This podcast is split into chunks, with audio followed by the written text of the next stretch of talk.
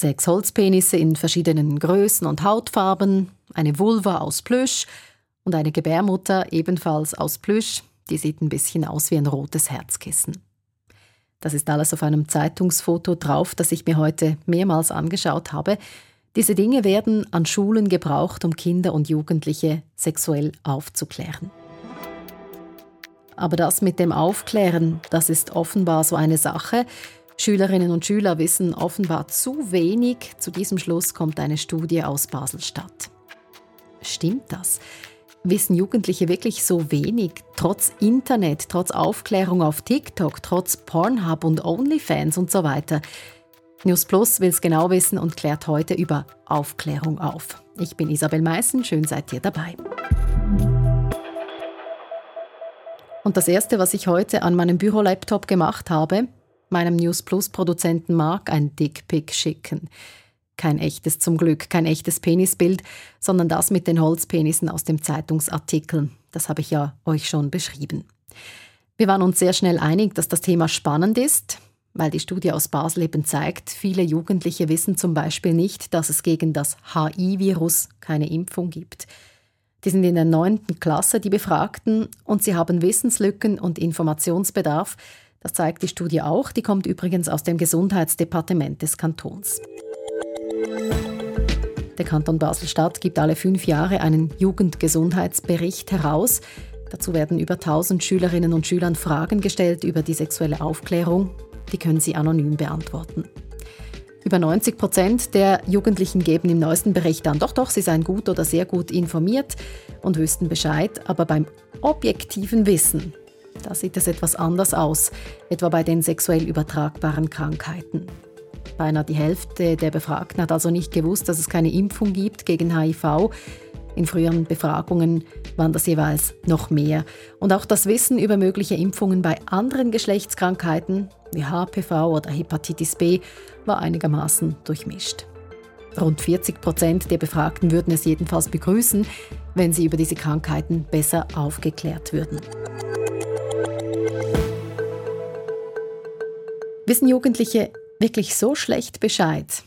Manche schon, bestätigt Ledwina Sigrist.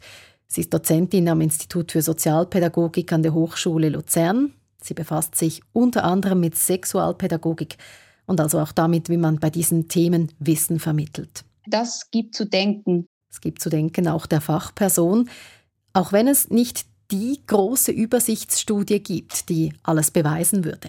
Flächendeckend kann man das nicht sagen, mhm. wie gut ähm, Jugendliche aufgeklärt sind. Es gibt einfach eine qualitative Studie jetzt zum Beispiel von 2023, wo es darum ging, ähm, herauszufinden, wie werden Jugendliche denn überhaupt aufgeklärt. Und da kam ganz klar heraus, in der Schweiz wird neben den Eltern und der Peer Group das Internet am häufigsten genannt. Das Internet als Informationsquelle, ja logisch. Jugendliche haben heute so viele Kanäle, über die sie sich aufklären lassen können. Das hat sich über die Zeit auch gewandelt, das zeigt eine Blitzumfrage im Newsroom von SRF. Ich glaube, ich bin das erste Mal aufgeklärt worden in der fünften Klasse. Die Mädchen haben unter sich über Perioden und alles Mögliche geredet, was die Jungs gemacht haben. Keine Ahnung. Ungefähr mit 15, 16 im Biologieunterricht. Damals hat sich hauptsächlich in meiner Erinnerung zumindest um Fortpflanzung gedreht, aber wir schon den klassischen Moment gehabt mit der Banane und dem Kondom.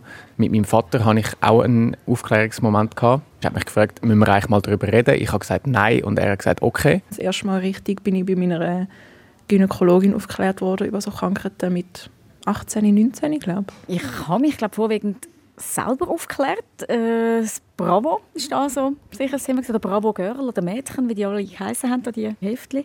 Und, und sicher ein Teil auch äh, von, von der Mutter vor allem. Ich habe mich selber, glaube mehr oder weniger aufgeklärt. Ich habe es allerdings gar nicht gemerkt, sondern es ist dann einfach irgendwann so gewesen, indem ich einfach die Ratgeberseite in der Jugendzeitschrift mal gelesen habe und genau dort alles erfahren was ich wissen musste.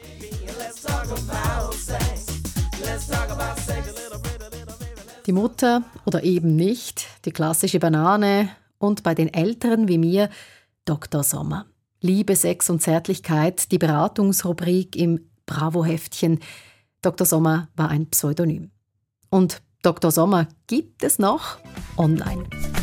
Also, Natalie hat bei sich eine kleine Haut entdeckt, die aus der Scheide rausguckt und macht sich Sorgen. Sabrina. Dr. Sommer, das Dossier, das gibt's also noch, aber wir haben 2023.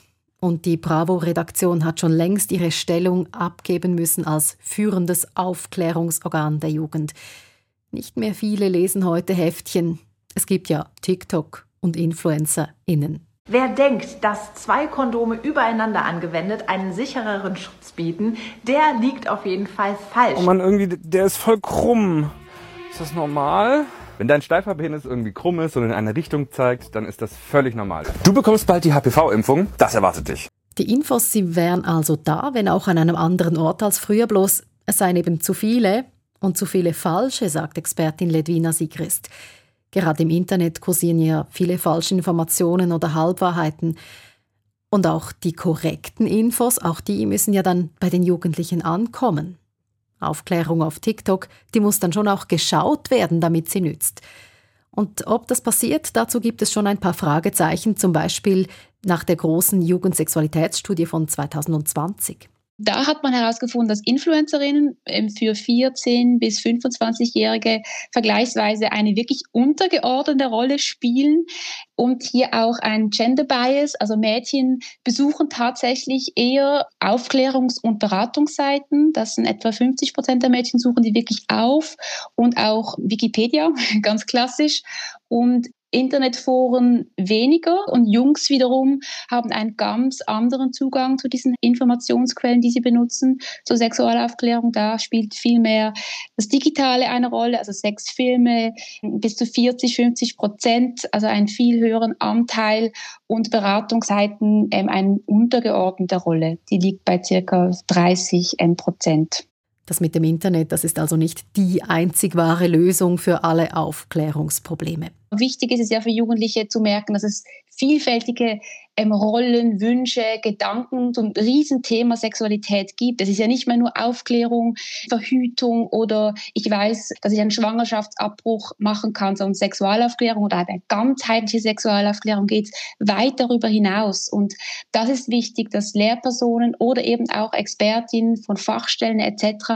mit den Jugendlichen dieses Wissen oder dieses Gesehene, auch gerade das ganze Thema Pornografie einordnen und kontextualisieren, damit es nicht im luftleeren Raum hängen bleibt. Einordnen, besprechen, klären. Expertin Ledwina Sigrist nennt Fachleute und Lehrpersonen. Aber offenbar klappt es mit der Aufklärung in der Schule nicht immer optimal.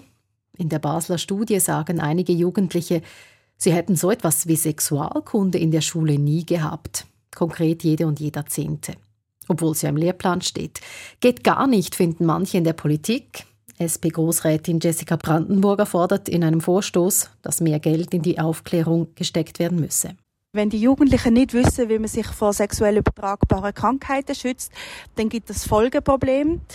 Ähm, das heißt, es stecken sich wieder mehr Leute mit diesen Krankheiten an. Und das finde ich etwas, was mega verhinderbar ist. Und für das braucht es eine gute Prävention. Und Prävention fällt in der Schule an, wenn wir die Themen eben ganzheitlich behandeln.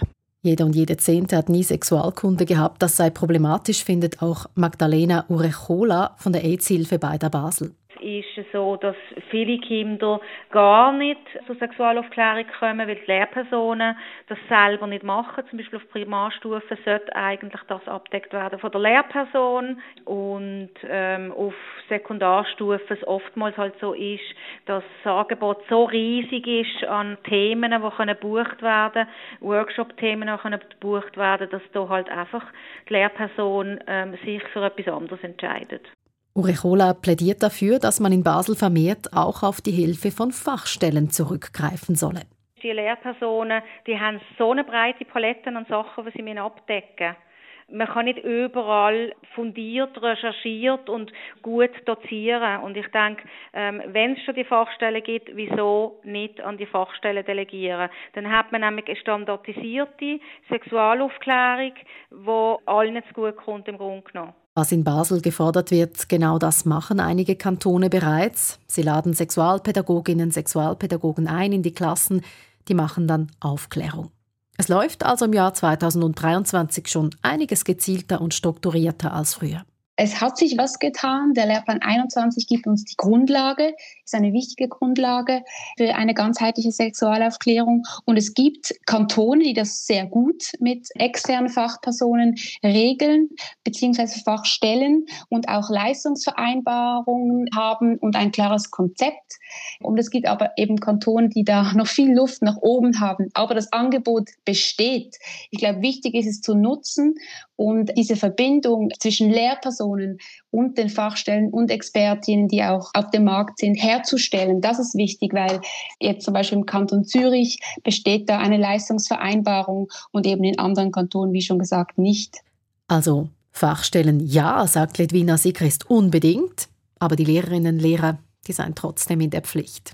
Die Lehrpersonen haben wahrscheinlich selbst ein Thema. Entweder befürworten sie Sexualaufklärung, schulische Sexualaufklärung oder eben nicht und haben vielleicht selbst jetzt nicht das Wissen, das umzusetzen. Da finde ich wichtig, dass die PHs, also die pädagogischen Hochschulen, die Lehrpersonen ausbilden, das in ihre Curriculas aufnehmen. Ich selbst bin Lehrbeauftragter an der PH Luzern und da wird es priorisiert, beziehungsweise die angehenden Sekundarschullehrerinnen haben dieses Fach und andere nicht. Ich glaube, da setzt es an. Lehrpersonen ausbilden, Fachstellen beiziehen, das wäre eine gute Basis für Sexualkunde in der Schule. Das sagt also Sozialpädagogin Ledwina Sigrist. Und natürlich sind auch die Eltern wichtig. Wer das bisher vermisst hat, auch das erwähnen wir natürlich noch. Die seien heute grundsätzlich sensibilisiert, sagt die Expertin auch, wenn manche immer noch Mühe hätten mit bestimmten Themen. Wenn Eltern merken, dass sie selbst vielleicht jetzt nicht unbedingt sprachlich so gewandt sind, kann man das auch sehr gut über Bücher. Es gibt unglaublich viele ähm, Aufklärungsbücher oder auch wirklich eine Gott oder ein Götti fragen oder eine Person, eine Tante, die zum Beispiel eher locker mit diesem Thema umgeht. Ich glaube, da ist wichtig, auch den Druck von den Eltern zu nehmen. Sie müssen nicht alles abdecken, aber sie können auf unterschiedlichen Weisen dieses Wissen den Kindern zur Verfügung stellen. Wissen zur Verfügung stellen, wie auch immer. Das ist also auch ein Job für die Eltern. Die machen es insgesamt gut, findet die Expertin. Und so alles in allem gilt. Ich glaube, die Jugendlichen sind tatsächlich besser aufgeklärt. Es ist in den Medien, es ist präsent. Es gibt Kantone, die das wirklich priorisieren. Ich denke ja. Schon viel erreicht je nach Kanton aber auch noch einiges zu tun. So beurteilt Ledwina Sigrist den Stand der Schweiz, was die Aufklärung von Jugendlichen angeht. Hättet ihr es eigentlich gewusst, dass es für HIV keine Impfung gibt? Und wenn ja, wenn ihr jetzt sagt, ja klar, woher habt ihr das? Seid ihr im Team Dr. Sommer oder habt ihr eure Infos woanders bezogen, vielleicht bei den Eltern? Ist die Fachperson vorbeigekommen mit dem Koffer und der Plüschvulva? Es interessiert uns, wie es euch ergangen ist. Meldet euch doch auf 076 320 1037 oder via Mail auf newsplus.sf.ch.